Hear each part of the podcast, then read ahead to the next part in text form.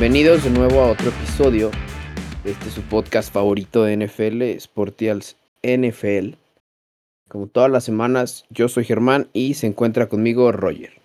¿Qué tal, banda?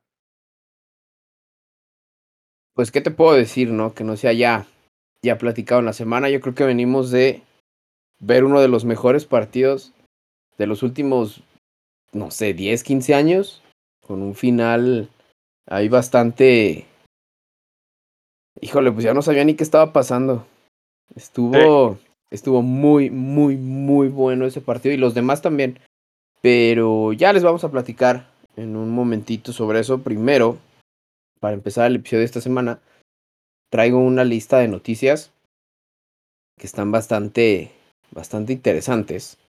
Porque ya se han estado moviendo algunas posiciones de head coach, posiciones de general manager. Y te las iba a contar.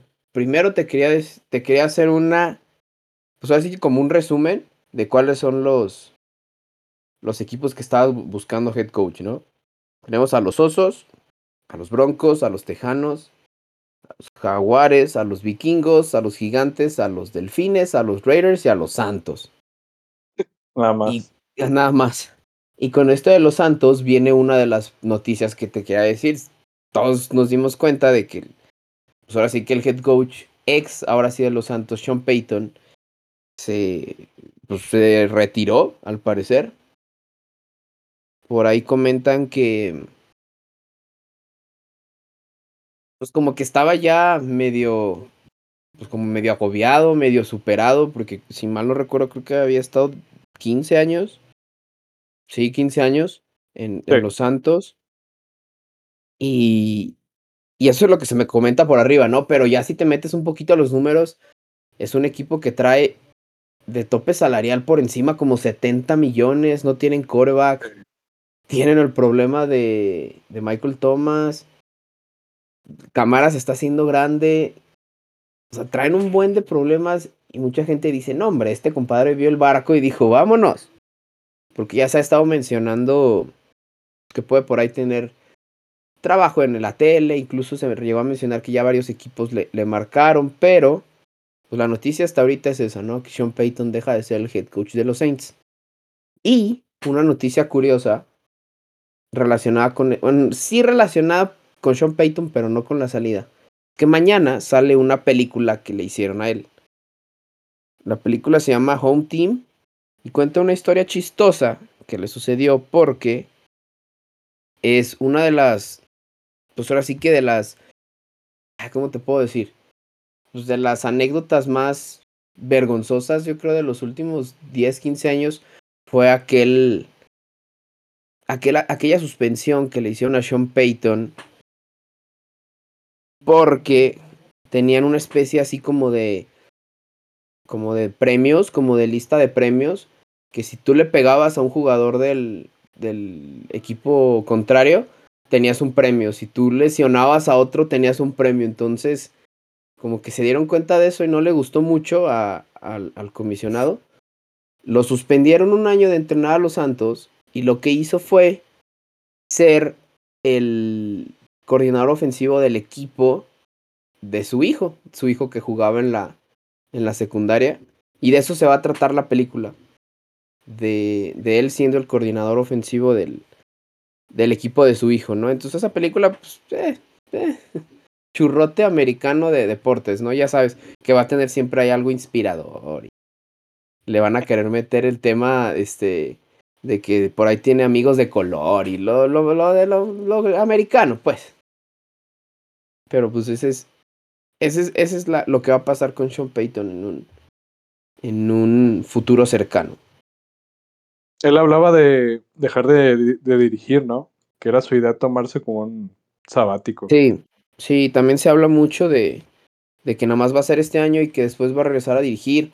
Los vaqueros ya se empezaron a emocionar porque antes de llegar a los Santos él estuvo de coordinador ofensivo con, con los vaqueros.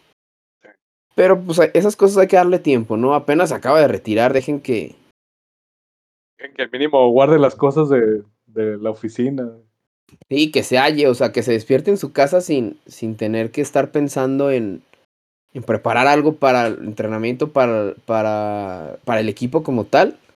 Y ya después empiezan a ver qué, qué es lo que sigue. A mí se me hace que, o yo lo que haría si fuera él, es que si me voy a dar un año, este año yo sí no hacía nada, nada. Nada de trabajo de tele, no, nada. Yo me quedo ahí con, en mi familia, con mis hijos y ya me llegarán ofertas, porque pues bien se sabe que es un coach bastante competente. ¿no? Sí. Y pues creo que nada le debe a los Santos. Claro. Les dio un Super Bowl, por el 2010 creo. Yo, yo, yo creo y todos creo pensamos en lo mismo que se debe a que realmente el futuro a corto plazo con los Santos se ve muy, muy, muy oscuro. Lo dices perfecto, el tope salarial en el equipo está, los tiene muy castigados y el siguiente año se ve creo todavía peor. Eh, entonces, sí, sí se, vienen temporadas eh, muy, muy negativas para, para el equipo de Nueva Orleans y, yo creo que también va por, por ese lado. Entonces, pues, digo, es, es, es triste que un, que, un, que un head coach tan, tan exitoso y tan bueno como, como Sean Payton no esté dirigiendo la siguiente temporada, pero supongo que es parte del plan regresar, como dices, en la, en la una, una temporada posterior y veremos si esa no creo que regrese a Nueva Orleans, pero tal vez a un, equipo donde pueda ser más competitivo al corto plazo. Sí, para los, para los aficionados de los Saints que no están acostumbrados a, a esa pues a esas, esas temporadas de escasez y negras se vienen, ¿eh? Se vienen y no va a estar padre. Porque nada más con pensar que tu coreback titular va a ser Taysom Hill y no va a estar sí. la mente ofensiva que era la que medio de repente lo hacía funcionar, ahora sí que agárrense, porque se vienen tiempos medio, medio oscuros. Y a ver si jugadores como Camara quieren seguir Exacto. en el equipo también, ¿no? Van a tener que, van a tener que cambiar, van a tener que hacer algo, porque es, o sea, no te puedes sí. quedar con ese, con ese déficit en el, en el tope salarial. Algo tienen que hacer. Claro, eso, eso te iba a decir, o sea, a lo mejor Camara no va a querer estar en un equipo que no es competitivo en sus mejores años y para el equipo de Nueva Orleans va a ser una especie de alivio eh, el, el, el, que esté fuera, ¿no? El jugador que, que puede ser una, una, baja significativa en el tope salarial y pues ya pensar en una reconstrucción a mediano plazo, ¿no? Ya, ya, ya pensar en, en no, te, no ser un equipo competitivo y reforzarte con jugadores de draft en los siguientes años y volver a empezar. Sí, o sea, lo, literal lo que se viene es una reconstrucción en los Santos y pues nadie lo culpa por quererse zafar, ¿no? Porque pues esas reconstrucciones hablan, o sea, escuchando a head coaches que les han tocado dicen que los consumen dos o tres veces más que una que una temporada normal que de por sí es bastante agotadora. Nada más ahorita que mencionas eso, hay, por ejemplo, jugadores que les pudieran dar buena parte de su de, de su problema de tope salarial, pues obviamente está Alvin Camara. Tenemos ahí al al receptor Michael Thomas, tenemos ahí al tackle oh, Ryan Rancic. Tienen, tienen cosas bastante interesantes a la, a la defensiva que por ahí también podrían de Mario Davis, Kwon Alexander. Tienen ahí a CJ Gardner Johnson, el safety que es bastante decente. O sea, Malcolm Jenkins. Tienen cosas que de ser necesario se podrían desprender o podrían cambiar para empezar a liberar contratos y, tope salarial, ¿no? Porque lo van a necesitar. No es que, más bien, lo van a tener que hacer, no es a ver si quieren, lo tienen que hacer. Entonces, por ahí a lo mejor va a aparecer el, el Southampton, ¿te acuerdas? De, después de aquella gran temporada que empezaron, em, sí, se, que se empezó a deshacer, más o menos así se va a ver. Uh -huh. Pero bueno, deja ya nada más todavía una, una lista de las, de las contrataciones que se han hecho y de los puestos que quedan vacantes. Los Osos hicieron, después de hacer varias entrevistas con, con candidatos a head coach bastante interesantes, optaron por el ahora ex coordinador defensivo de los Indianapolis Colts, Matt Everfluss. Everfluss pasa a ser el nuevo head coach de los Osos. Y una, una cosa que se da eh, cuando un equipo contrata a un, alguien que viene de ser coordinador. Si viene de ser coordinador defensivo, uno pensaría, ah, le va a dar un, un tinte un poco más defensivo al equipo, ¿no? Depende mucho, porque No Exacto, siempre, depende ajá. mucho porque básicamente depende de a quién van a traer de coordinador ofensivo. Si te traen un coordinador ofensivo, entre comillas, agresivo, innovador, joven, pues sí vas a hacer una, una ofensiva distinta, ¿no? Pero si empiezan como Liga Mexicana a reciclar a los Enrique Mesa, a los Sergio Bueno, pues no van a salir de ahí. Entonces, ojalá y por el bien de la liga y del espectáculo y de Justin Fields, le traigan a alguien, a alguien decente. Buena analogía te Sí, porque está bien gacho eso. Siempre hacen lo mismo. Sí, y, y eso va a ser una, una, una importante. ¿Qué, ¿Cuál es el futuro de Justin Fields Claro. también, no? Eh, con la llegada de este eh, nuevo head coach. Para mí, honestamente, como aficionado a los Potros, me duele, porque para mí fue un excelente coordinador ofens- defensivo, quiero decir. Pues Frank Reich se queda sin otro de sus pilares, ¿no? En, en la posición de, de coach. Vamos a ver quién, quién llega a, a sustituirlo en el equipo de Indianapolis. Sí, sí, porque una de las principales fortalezas de, de, de Indianapolis ayer era su, su defensiva, ¿no? No creo que. Sí. Pues, va- hay que esperar, porque luego muchos lo que hacen es que, por ejemplo, al coach de linebackers o al coach de línea, línea defensiva lo promueven, porque es alguien que ya conoce a los jugadores, ¿no? Pero vamos a ver, vamos a ver qué pasa también con, con eso que dices. Obviamente, de los puestos que te estoy diciendo, que de los nuevos, pues deja, estos, esta gente deja equipos sin, sin completar, ¿no? Entonces también está interesante ver el otro ángulo. Y con esto me refiero a, los Broncos de Denver que acaban de, de contratar al ex coordinador ofensivo de los Packers, Nathaniel Hackett. Y ahorita vamos a platicar un poquito sobre la. Pues ahora sí que de, de cosas que trae consigo esta, esta contratación. Por ahí de un coreback medio antivacunas.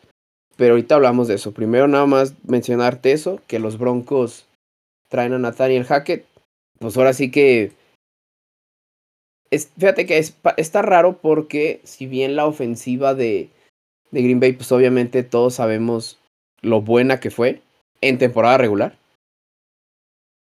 Pero aquí la cosa es que el que llamaba las jugadas era Matt LeFleur. Entonces, si bien los esquemas a lo mejor sí son de Nathaniel Hackett, en la cara del equipo y el, el, el carisma para poder, pues ahora sí que aventarse las llamadas en, en, vamos, a la hora del partido, pues eran de, de Matt LeFleur. Entonces va a ver si, si este señor tiene, pues tiene lo que se necesita porque no me caerán muy bien los Broncos porque están en la misma división de los Riders.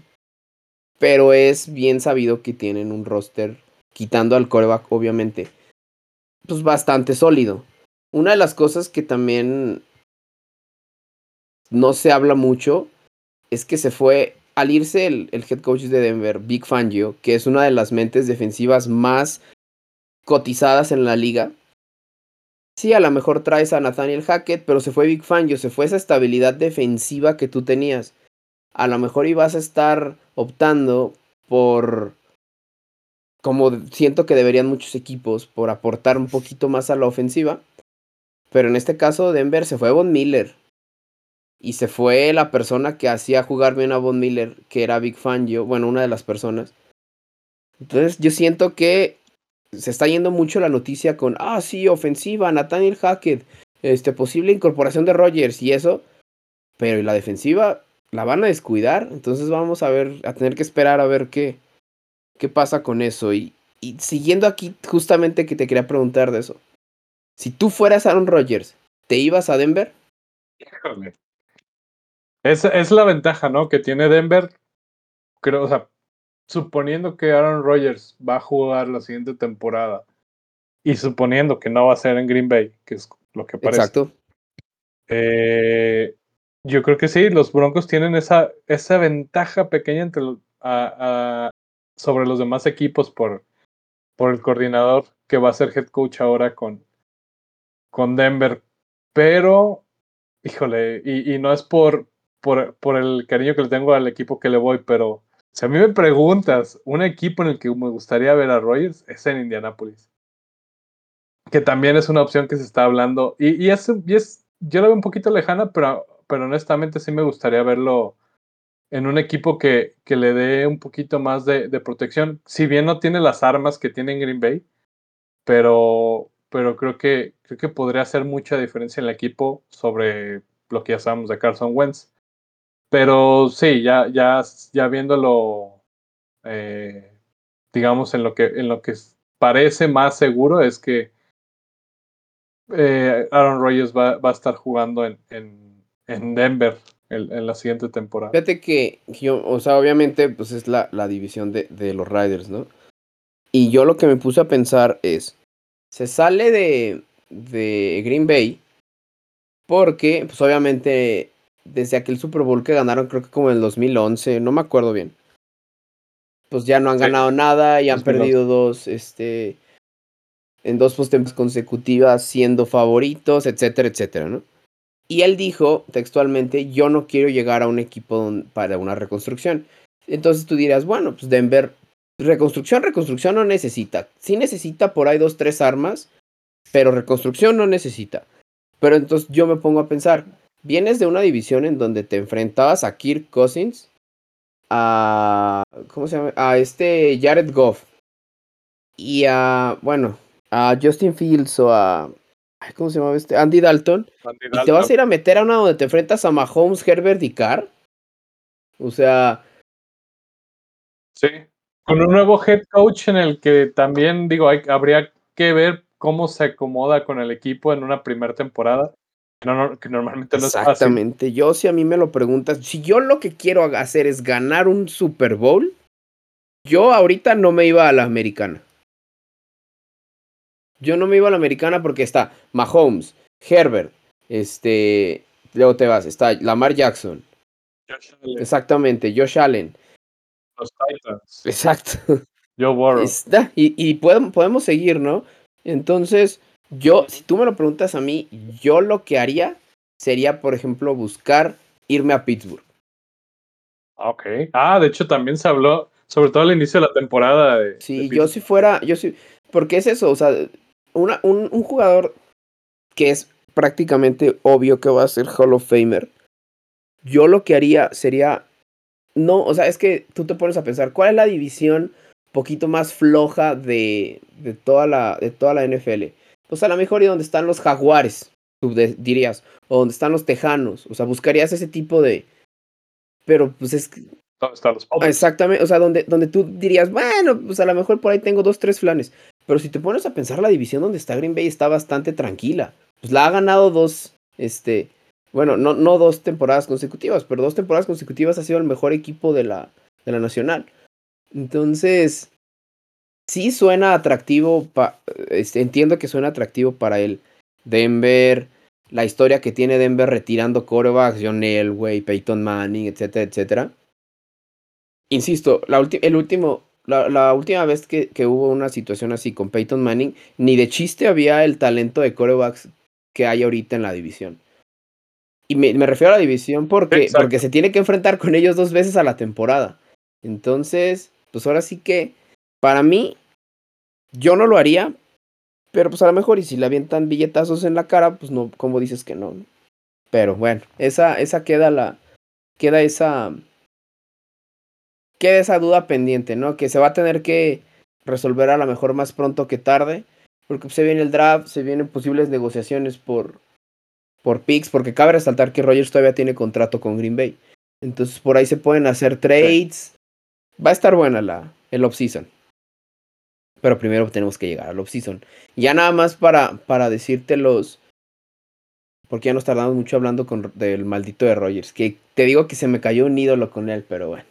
Nada más para terminar diciéndote los, los equipos que todavía no tienen head coach. Los Tejanos todavía no tienen. Los Jaguares se habla de Byron Leftwich. Aquel coordinador ofensivo de, de Tampa Bay. Creo que también llegó a jugar con ellos. Coreback. Los vikingos todavía no tienen, los gigantes todavía no tienen, los delfines. De los delfines y de los gigantes se habla mucho de Brian Dable, que es el coordinador ofensivo de Buffalo. Entonces está, está, okay. está interesante. Ese nombre de, de, de, Brian Dable está, está bastante. Suena mucho. Suena mucho en equipos que, que tienen sobre todo coreback joven. Pues porque ve lo que hizo con Josh Allen, ¿no? A él es al que se le atribuye mucho lo, el progreso de, de Josh Allen. También hay, un nombre que se ha estado usando mucho. Hay dos del mismo equipo, tanto Quinn, del coordinador defensivo de Dallas, que ya él declaró que ya no va a salir de Dallas, entonces ya descártenlo para cualquier equipo. Y también se, se habla mucho de Kellen Moore, ¿no? Del coordinador ofensivo de Dallas, que a lo mejor y la más, más reciente, el recuerdo más reciente que tenemos es aquel coreback draw de, de, de Prescott al, para quedar eliminado. Pero. No es una exactamente, pero de que es muy bueno y es muy joven, creo que tiene 33 años. Pues ahí está la, la, el nombre, ¿no? Y también quedan pendientes los Raiders y los Santos, de, de los que ya hablamos. Y ya nada más para terminar las, las noticias. Tu amigo Antonio Brown dice que quiere demandar a los Buccaneers por difamación. Y, ay, pero mira.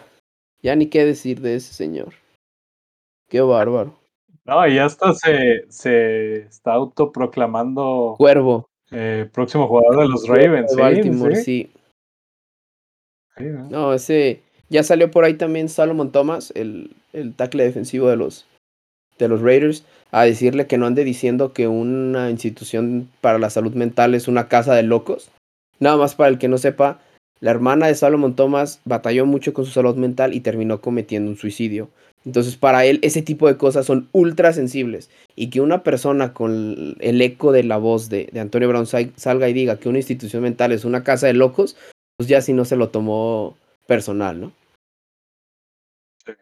Pero bueno, con esto terminamos las noticias de esta semana. Vamos ahora sí a hablar un poco de pues, el fin de semana, que estuvo bien, bien cargadito. Vámonos para allá.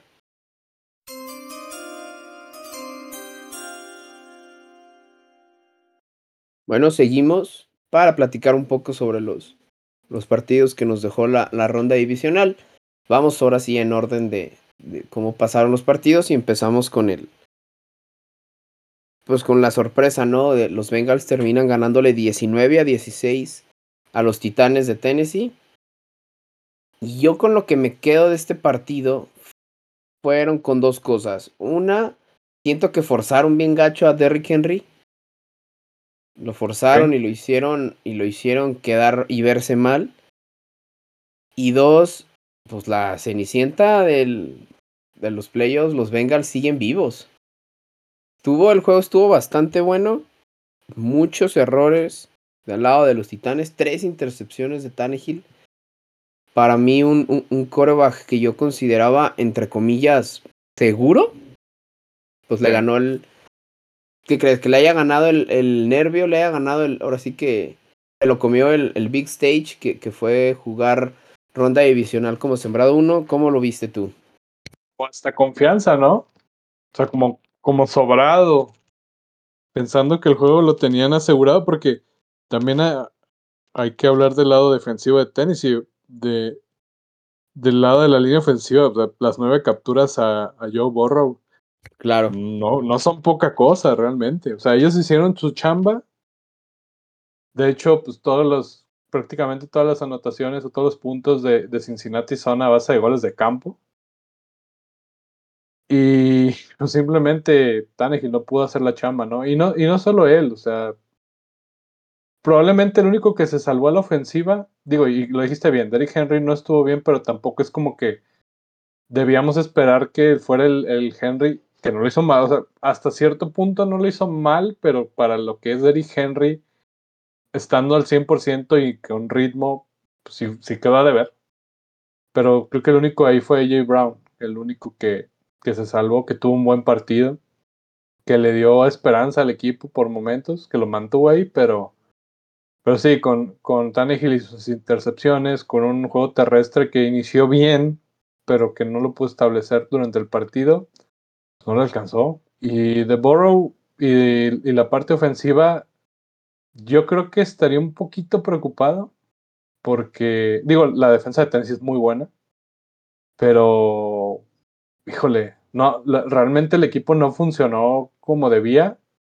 Para mí, si lo ves así en overview, así general, creo que el tenis incluso fue ligeramente superior. Pero pues aquí la, la diferencia fueron los, fue un gol de campo, ¿no? Del, del novato McPherson. Sí, ahí es donde, pues que lo, lo terminaron, entre comillas, dando una selección, bueno, no dando, usando una selección de quinta ronda por él, pero pues ve los frutos que...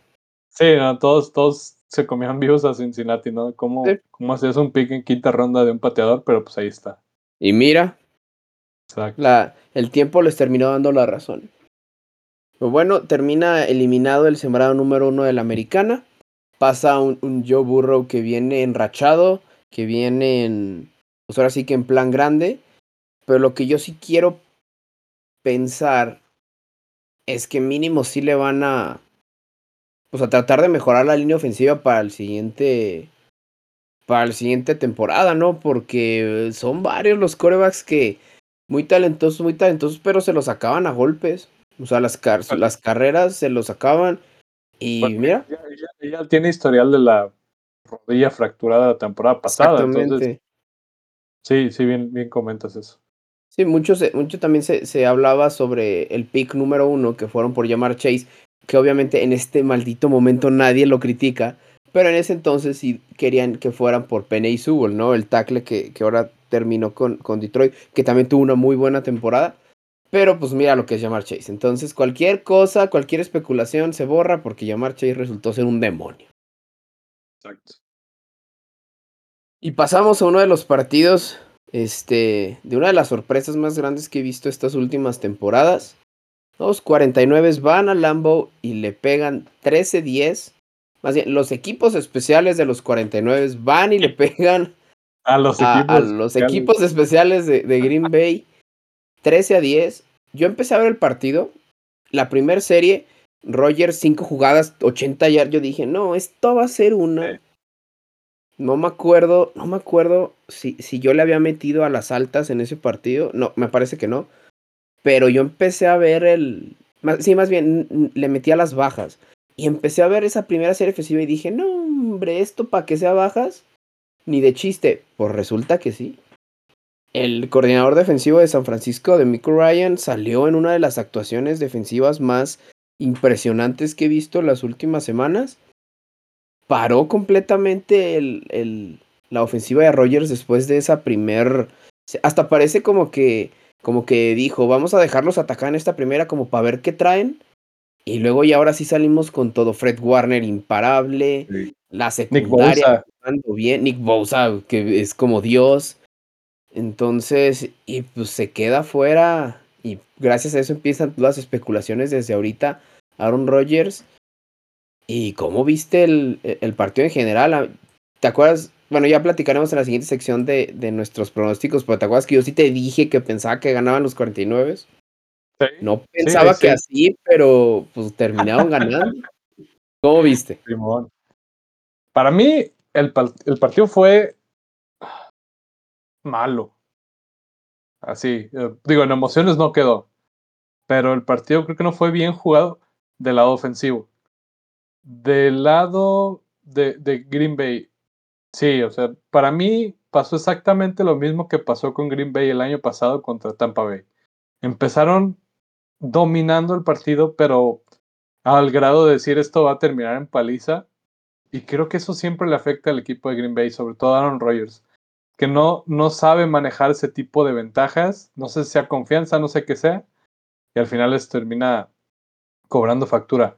Como le dices, la defensiva de 49 es, ah, jugó por nota, o sea, los, los blanqueó totalmente, no supieron por dónde encontrar eh, los huecos después del primer drive donde anotó eh, Green Bay.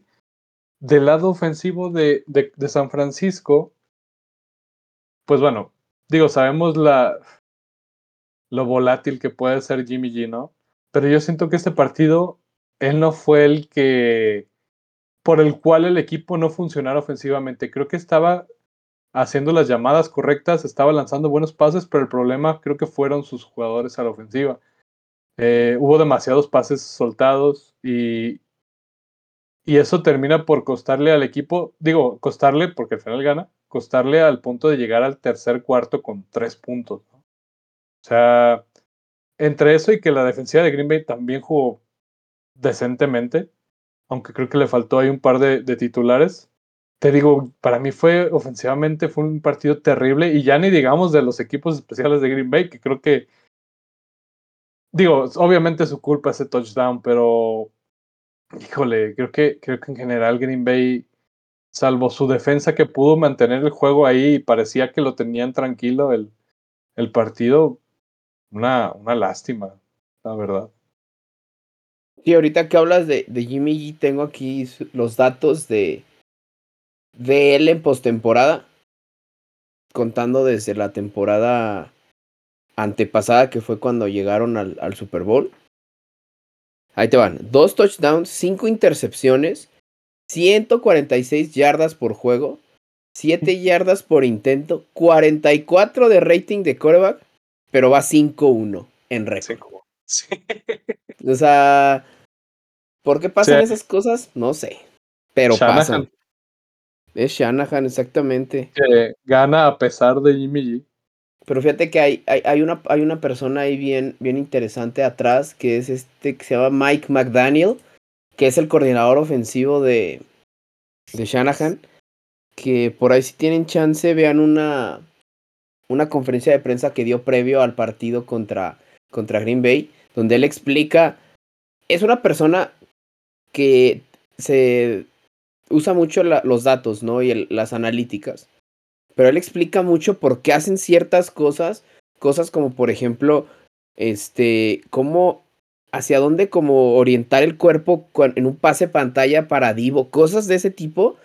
Y él lo fundamenta en, es que cuando lo hacemos así tenemos más índice de, de efectividad en esta jugada. Entonces yo creo que también, sí es Shanahan, claro, porque es, aunque de repente haga cosas medio raras, para mí sí es un genio pero también este, este señor McDaniel está bastante, bastante avanzado, ¿eh? Algo que, que, que tomar en cuenta ahí de los 49. Pero bueno, terminan ganando los 49, Aaron Rodgers se va para su casa y pues al parecer a la Green Bay ya no va a regresar. Seguimos el siguiente día con los, con los Rams visitando el, el Raymond James Stadium de Tom Brady y los Buccaneers. Y un partido que fíjate que así yo sentí que debió de haber sido el de Green Bay. O sea, empezaron anotando y de ahí se dejaron ir porque se fueron al descanso 23, ganando a Los Ángeles. E incluso regresaron y fueron 27-3. 27-3. Entonces, pues la, o sea, los comentaristas y uno viendo los partidos decían, ya, o sea, ya, estos hallaron completamente la forma de parar a Tom Brady. Lo lograron, lo lograron, los, los Rams son una realidad y pues órale, a seguir adelante, pero es, volvemos a lo mismo, es Tom Brady y por ahí casi pega un, un regreso de esos parecido al del Super Bowl contra los Falcons. Fantasmas de los Falcons estuvieron ahí en el estadio. Híjole. Por ahí gracias a, iban 27 iguales, gracias a un cover zero que mandó el, el coordinador defensivo de los, de los Buccaneers. Terminó Cooper Cup paseándose como en su casa hasta casi anotar ese touchdown. Terminaron ganando nada más por un gol de campo, pero ganan los Rams. Tom Brady va para su casa y no sé si has visto las declaraciones, pero como que hay gente que dice que tienen tintes como de retiro. ¿Tú cómo lo ves? Sí, yo creo que que nomás le va a dar un poquito de drama y, y para ser un poquito relevante ahorita que está eliminado de, de playoffs. Yo siento que regresa, regresa por un año más al menos. Sí, yo creo que, o sea, él siendo como es, yo creo que va a anunciar, ¿saben qué? Esta va a ser mi última temporada. Como para que le hagan ahí más, este, argüende, ¿no? Como para que le, a cada estadio que vaya lo, no sé si te acuerdas cuando se, se, se, se retiró Derek Jeter, que lo anunció, y a cada estadio que iba era como una despedida, como una fiesta de despedida. Entonces, yo siento que más o menos algo así se merecería. Se, se merecería Tom Brady. A mí me gustaría que regresara. Te soy sincero, desde que se salió de los Patriots me cae muy bien. Muy, muy bien. Se me hace un, un personaje de esos que, que parece que la liga los necesita pero pues también ya tiene 44 años, ¿no? Sí, Ya empieza a pesarle la edad. Sí, si él decide. Y fíjate que hizo una declaración, ahorita no la tengo aquí a la mano, pero, pero hizo algo así como de: le tengo que decir a Giselle y a los niños que, que, voy a regresar. Una cosa así, o sea, como que, como que ahora sí las declaraciones van más en serio, como que sí traen más tintes de, de retiro. Pero pues hay que ver, ¿no? Porque junto con él también Gronkowski dijo, si yo ahorita me tuviera que retirar, me retiro. Pero pues ya ves que ya pasó una vez, entonces... Parece sí, parece sí hay que esperar. Obviamente la especulación va a estar a todo lo que da. Pero pues vamos a ver qué, qué sigue, ¿no? En esa narrativa. Y ya para terminar, pues ahora sí que el partido estelar. Todos sabíamos que iba a ser el, el, el partido al que más iban a ver. Pero pues resulta que terminó siendo uno de los mejores partidos de los últimos años. Los Chiefs le terminaron ganando con esos 13 segundos que le dejaron a Mahomes. Le terminaron ganando en tiempo extra 42 a 36 a los Bills. Una, ¿qué te puedo decir que no se haya dicho? No, una exposición ex de dos corebacks que tienen un futuro impresionante. Un, o sea, la, la, la, la NFL verdaderamente está en unas excelentes manos y un partidazo. O sea, ¿qué más te puedo decir? Un partidazo. Pero donde yo sí me, me, iría un poquito más es. ¿Qué onda con la defensa de los Bills, no? Era número uno o top tres en muchas categorías. Pero pues siempre sale el, el pez más gordo, ¿no? El que te va, termina venciendo. Y pues entre el, el, tridente de Kansas City, Tariq Hill, Travis Kelsey y Pat Mahomes, que ya Mahomes jugando al, a ese nivel que, que todos sabemos que puede jugar, a ese nivel inhumano. Sí. Pues terminan ganando. ¿Tú cómo viste ese partido? Sí, fue, digo, todos esperamos que fuera un buen partido, pero a veces, a veces no sucede, ¿no? A veces sí nos quedamos con mal sabor de boca cuando vemos dos equipos de ese calibre enfrentarse, pero este no fue para nada el caso, el caso, todo lo contrario. Yo creo que fue un partido que incluso, sobre todo en el último cuarto, llamó la atención de, de gente que, que, ni siquiera le interesa al americano. O sea, yo, yo veía demasiada interacción en Twitter de, de, de gente que normalmente no sigue la NFL, que realmente sí decía, caray, o sea, esto, esto sí está bueno, ¿no? Sí está, está bueno el partido. Sí, ¿qué, ¿qué es eso? Eh, y, ¿Qué es eso de, ajá, de touchdown? Es, eso que normalmente el único partido que lo logra es el Super Bowl. Y, y la verdad uh -huh. me gustó por ese lado. Del lado ofensivo de los dos equipos creo que fue perfecto. O sea, no hubo intercepciones. Me parece que hubo, si acaso, una, una o dos capturas a, a Josh Allen. No cometieron errores. Supieron improvisar cuando debían improvisar. Sobre todo Mahomes, que, que la temporada veíamos que de repente se equivocaba cuando daba sus pases esos como de abajo de la cintura. Hoy le salieron todos. Exacto. Cuando tenía que correr, corrió y fue el arma principal por tierra. Una cosa que también funcionó mucho es que, aparte de Tyreek Hill y, Travis Kelsey, tanto Brian Pringle como, como McCall Harman funcionaron muy bien. Eh, son un buen, son, o han sido un buen, un buen equilibrio, digamos, para, para Chita y para Kelsey cuando, cuando no están bien o cuando eh, están fuera del, del terreno de, de, juego, le salió todo. Y, y prácticamente a, a, Buffalo también, ¿no? De Gabriel Davis, ¿cuántos fueron de, de anotación? ¿Cuatro? Cuatro. cuatro fueron de él, ¿no? Sí. Eh, Singletary jugó muy bien, sobre todo al principio. Sanders también jugó a lo que, a lo que sabemos muy bien. Josh Allen otra vez en, en, en el plan que, que se esperó que, que jugara estos playoffs pero pues simplemente no les alcanzó. Se, se enfrentaron probablemente al, al, equipo más fuerte de, de la liga y, y, estuvieron a nada de, de lograrlo. Y, y, creo que hubo un, ha, ha, habido comentarios muy, muy puntuales, muy, muy acertados de que esta es como la nueva rivalidad, ¿no? O es la que aparenta ser la nueva rivalidad de, de, la, de la conferencia americana, como lo fue en su momento Brady contra, contra Manning. Sí, la, la liga se cae en buenas manos, ¿no? sabiendo, y obviamente hace ratito repasábamos, repasábamos coreback Herbert. Eh, ahí viene que sí tuvo a lo mejor un primer mal año, pero ahí viene Trevor Lawrence, que todos sabemos lo, lo que puede hacer. Lamar Jackson, cuando juega. Murray. Kyler. Ah, o bueno, sea, chicas, perdón, de la, de la americana. sí. no, pero, pero hablando en general de, de corebacks este, jóvenes, pues ahí está. Está Kyler, está.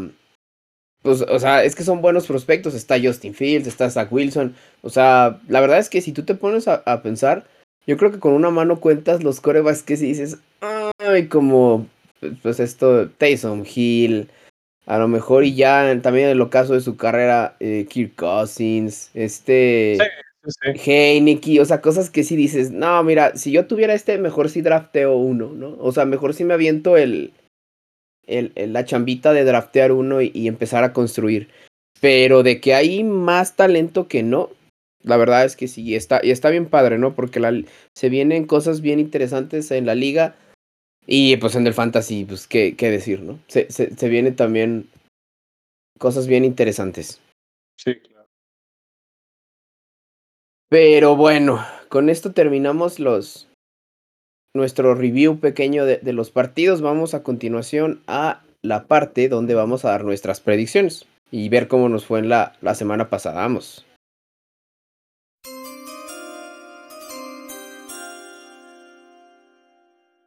Y pasamos a la a la sección donde vamos a hablar un poquito de, de nuestros pronósticos y de cómo nos fue.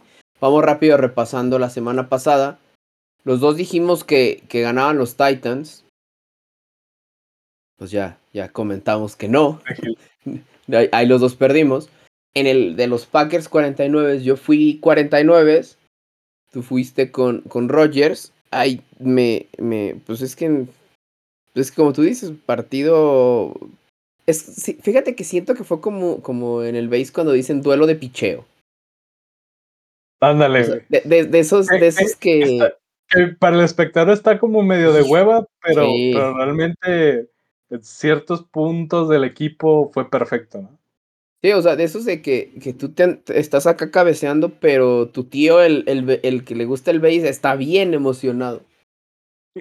Por, entonces, ahí yo le, yo le atiné. Los dos dijimos que pasaban los Rams. Entonces, ahí, bien por los dos. Y en el último, tú te fuiste con la victoria porque tú dijiste que pasaba Kansas City. Y yo le fui a Bills. Entonces, viendo cómo quedamos, quedan ya nada más tres partidos para que se termine la, la temporada regular. Te pregunto, tu pronóstico, Chiefs Bengals. Yo creo que voy a ir seguro con Kansas City. Sí, yo también. Me gustaría. Trae, el nivel mí- de, de Super Bowl sin problema. Sí, eh, eh, sobre todo por ese último partido, ¿no? Y lo anímico, deja más allá del, del nivel que mostraron, lo anímico, yo creo que, que sí los va a levantar muchísimo. No sé si viste por ahí que ya salió un, un video de esos últimos 13 segundos, donde prácticamente las rutas que corrieron tanto Tariq Hill como Travis Kelsey fueron improvisadas. O sea, no eran rutas este, ya diseñadas en, por esquema. Ellos habl- hablaron entre sí y dijeron, ¿sabes qué? Eh, Le dijeron al Mahomes, búscame, pero ve lo que estoy haciendo, porque me la, así básicamente es, pues, me la voy a inventar. Entonces eso te habla de la cohesión que ya tienen ellos. Y pues, sí, imposible no ir con los, no ir con los Chiefs. Sí, y como dices en lo anímico, o sea, si con 13 segundos pudieron remontar un partido, te da ánimo para hacer lo que, lo que quieras, ¿no? Sí, sí, no, no. Y cómo, cómo, pues cómo decirle que no a estos Chiefs que están en un plan grande, ¿no? Nada más como, como único antecedente, los Bengals le ganaron a los Chiefs en la penúltima semana de la temporada regular 34-31. Nada más es el, el, el último partido que jugaron. Eso no, para mí no, no, no quiere decir nada. Los, los Chiefs son mejores y pues si bien no tienen a lo mejor la presión o no le van a ejercer la misma presión que le ejerció Tennessee, pero pues es la misma línea ofensiva de, de Burrow, ¿no? Entonces no, no descartes también ahí más de 5 sacks. Fácil. Exacto. Y por último, Rams 49ers. Híjole. Híjole, este sí está difícil. Te lo digo porque fueron muchas, no sé si estuviste viendo que hubo varias noticias en la semana diciendo que al parecer el, el, el estadio que tú ya conoces, la Chofi, las, el SoFi, Sí. ya se, que se va a pintar de rojo, que al parecer va a ser un 60-40 tirándole a 65-35 para aficionados de los de los 49. ¿Cómo ves? ¿Qué te gusta para, para este? Porque prácticamente dicen que los 49 va a parecer que están en casa. Yo creo que. Digo, el duelo defensivo va a ser muy bueno. Nada más ofensivamente no sé qué tan, qué tan sanos esté, sobre todo San Francisco, por, por la aparente lesión de Divo, Samuel y George Hill. Pero. No, yo me voy con, con los Rams. Yo, yo, voy por su all or, nothing. Yo aquí sí te, te voy a hacer la contraria. Yo sí voy con San Francisco. Yo sí creo que. que. que anímicamente vienen mejor y defensivamente ya vimos lo que pueden hacer, ¿no? Yo creo. Y, y aparte hay cierta. cierto dominio de, de Shanahan sobre. sobre McVeigh. Yo creo que juntando todo eso, más. Yo siento que a, a Matt Stafford sí medio lo va a deslumbrar la, la, pues así que el reflector de donde va a estar parado, ¿no? De una, una final de conferencia. Y yo sí siento que los Rams se quedan y vamos a tener un Kansas City 49 en, en el Super Bowl. Que es en el, en el SoFi, ¿no? Sí, exacto. Jugarían de, de, locales los Rams y pasan a, a Super Bowl y se repetiría este, ese partido del 2018 de, de, Kansas City contra Rams en el que quedaron 54-51. Ese que iba a ser aquí, ¿no? Ajá, exacto. Ah, qué va. Pero bueno. Vamos a ver este fin de semana cómo se ponen los partidos. Esperamos que sean tan buenos como, el, como la semana pasada. Ojalá, porque sí, sí, pues ya es, ahora sí que ya vamos diciéndole adiós a la, a la liga como tal. Pero bastante bien, ¿eh? Bastante bien los juegos. Y ya nada más para concluir esta, vamos a pasar, de una vez pasamos a la, a la sección de las, de las apuestas, bueno, de las líneas de, de las apuestas. Hay una interesante que te quería contar. Un casino abrió. Mm, ¿Dónde jugará Aaron Rodgers en 2022? Uf. Entonces ahí te van las principales seis opciones. Todas pagan positivo porque pues obviamente nada se conoce hasta el momento. Como número, opción número uno están los Broncos. Opción dos son los Steelers. Opción tres son los Delfines. Cuatro las Águilas. Cinco los Browns. Y seis los Jets. Después de, después de todo este, esta, este, esta contratación de, de Hackett para, para los Broncos. Yo quiero pensar que ese momio pues sí bajó un poquito, ¿eh? Porque ahorita estaba pagando más 300 casi casi. Y pues, si alguien se aviva desde ahorita, se puede llevar un... O sea, por cada 100 pesos que tú pongas te dan 300. Entonces se puede... Se puede poner interesante ahí. yo creo que, que sí, yo creo que sí, Denver va a ser el. sí, bueno. Te digo. Pues ya que sea lo que tenga que ser. Pues a fin de cuentas le tienes que terminar ganando a todos. Entonces, ya que. Ya que y sea. Muy interesante también quién va a ser el de Green Bay si se va, ¿no? Porque. Claro. Digo, no, no creo que le den la confianza a Jordan no para ser el titular. Sí, sobre todo. Y sobre todo porque la Flor se va a quedar sin, sin, sin su mente ofensiva. Vamos a ver también. También va a estar interesante y se, y se va Davante. También esa es, esa es otra. Pero aún así que ya también estaban hablando. O sea, aún así te quedas, creo yo, con un buen equipo. Sí. Que, que con un buen coreback puedes llegar a postemporada sin problemas. Sí, yo creo que sí. Yo creo que sí, y, y ahorita que me acordé de Davante, la otra línea que se estaba manejando era de que si llegaban Davante y Rogers a los Broncos. Nah, espérate. Pues es, esa es, o sea, es, parecido a lo que pasó con, con, Brady y Gronkowski cuando se fueron a Tampa Bay. Claro. Que llevas a hombre de confianza, ¿no? Bueno, lo contraproducente de eso sería que en la temporada regular los Broncos firmaron tanto a KJ Hamler como a... No, fue a Tim Patrick y a Cortland Sutton, perdón. Les acaban de renovar. Sí. Entonces, así como que tú digas mucho cap space para los 27 que creo que va a absorber Davante solito, pues igual sí se las pueden arreglar por ahí, pero este, pues ya digo, ya si llega eso, pues ya, sí, va, verdaderamente va, va a ser la conferencia, la división más peleada. Sí, por supuesto. Y hablando del, del juego, del primer juego del, del domingo, que va a ser el de. Vamos que me cargue. Bengals contra Chiefs a las 2 de la tarde. La línea está en más 7. O sea, el Bengals está en más 7 y los Chiefs están en menos 7. ¿Crees que.? Nosotros creemos que van a ganar los Chiefs, pero ¿crees que vayan a ganar por más de 7 de diferencia? Yo creo que sí. Yo creo que por 7. No, no es, no por más. Yo creo que siete puntos es la diferencia. O sea, ¿te gusta nada más un touchdown? Ok. Y la línea para los Rams contra los 49 está en 3.5. O sea, aquí es, por ejemplo, si tú crees que los Rams ganan, ¿crees que ganen por más de 3 puntos, o sea, por 4 puntos o más? No, yo creo que vuelven a... El ganador de aquí sale con 3 puntos de diferencia, otra vez. Con 3 puntos, sí. Sí, esa, de, esa, esa línea sí me gusta bastante. De hecho, ya le puse a, yo a 49 más 3.5 porque incluso si terminan perdiendo, yo sí creo que no van a ser más de 3 puntos.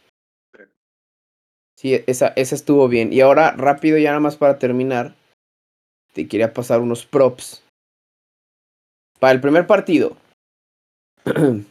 ¿qué te gustan? Te voy a decir cuatro y tú me dices cuál te gusta. Mahomes tiene un over de 288 yardas. Travis Kelsey tiene un over de 74 yardas, Tariq Hill de 78 y Clyde Edwards Hiller de 37 por tierra. O sea, se tienen que cumplir esas cuatro. Ah, no, ah, individuales. Individual, yo creo que se cumple Mahomes y Tariq Hill. Sí, fíjate que a mí me gusta también una que no viene aquí en, en la información que saqué, pero hay una que se llama anota touchdown en cualquier momento, yo le pondría a Travis Kelsey. Yo le pondría, ¿sabes a quién? A Brian Pringle. Es el que ha estado usando, sí, es el que ha estado usando desde que empezó la racha positiva como su arma, digamos, más, más segura en zonas rojas. es cuestión de checar las estadísticas, pero prácticamente en todos los partidos, desde esa racha, ha estado anotando por aire con, con Brian Pringle. ¿Con Pringle? Sí, pues se podría hacer ahí uno escondido, pero es de los seguros ahorita de, de Mahomes. Ok, entonces hay, para checar también cómo queda esa. Cómo queda esa línea. Y props de Cincinnati, Joe Burrow 285 yardas, Yamar Chase 87, T. Higgins 70 y Joe Mixon 56 por tierra. A mí me gusta. Yamar Chase. Sí, yo creo, yo, pero fíjate que a mí me gusta más llamar Chase como, como touchdown. También el que te digo, touchdown en cualquier momento. Y yo sí creo que T. Higgins va a tener más de 70 yardas. Ok. Porque me le van a estar mandando doble a, a Chase. Y ahí es donde, donde T. Higgins se llega a quedar algo descubierto. Y pasando ya a props del partido de la noche. Este está bueno, a ver, viendo las, las, estadísticas que te dije hace ratito de Jimmy G, dice Jimmy Garoppolo 280 yardas, el under desde ahorita, así, desde ahorita y metan el aguinaldo. Jimmy G, Vivo Samuel más de 50 yardas, George Kittle más de 52 y el Aya Mitchell más de 70. ¿Cuál te late? Vivo. Divo, ¿verdad? Sí. Divo, Divo es el de, los jugadores más versátiles que se vieron esta temporada. Fácil. Fácil. y, a mí el under de Jimmy G me gusta bastante porque no creo que, que lo vayan a, a, dejar pasar mucho. Sí, no. Va a jugar mucho con Divo Corredor. Vamos a ver. Déjame ver. Ay, güey. Aquí están. Ay, no, me las pasé. Espérame, las de los Rams, esas son las que quería buscar. Aquí está. Stafford, 280 yardas. Cooper Cup, que ese también más de 100 yardas. Yo, ¿Crees que se cumple el de, el de Cup? ¿Cuánto fue el partido? El pasado 183, fueron. güey. Por eso te 183 digo. contra Tampa Bay. Yo creo que sí. Ay, yo creo que sí. Y también Matt Stafford. Altas. Sí, sí, yo creo que también. Odell Beckham, fíjate que yo le pondría a, a OBJ, yo le pondría también el de anota touchdown en cualquier momento.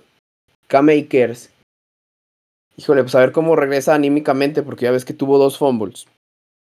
Sí, fue lo que medio le costó Sí, se le veía el- su carita. empate al, al partido, sí. Sí, se le veía en su, eh, en su cara que no estaba muy, muy emocionado. Pues bueno, estos serían los, serían los props. Y yo creo que ya, ya con esto terminamos el, el episodio de hoy. Para dejarlos en un episodio de menos de una hora, porque nos hemos estado aventando hora y 20 en, en los Sí. últimos dos. Entonces, ya nada más recuérdales cuáles son nuestras, nuestras redes sociales. Portals Podcast en Twitter, Instagram. Eh, síganos, escríbanos, coméntenos quién creen que, que llega al Super Bowl. La verdad son cuatro muy buenos equipos. Creo que no. No, no puedo decir sorpresas porque realmente tienen atributos muy buenos eh, los cuatro equipos y, y creo que vamos a ver tres partidos muy buenos, que es lo que nos queda esta temporada. Sí, esperemos que sea que este fin de semana va a estar difícil que supere las expectativas. Digo, la realidad del, del, del fin de semana pasado, pero con tener buenos juegos es, es más que suficiente, ¿no? Pues bueno, fue todo, fue todo esta semana. Yo soy Germán y conmigo estuvo Roger. Cuídense, nos vemos pronto. Bye bye. Buena semana. Bye.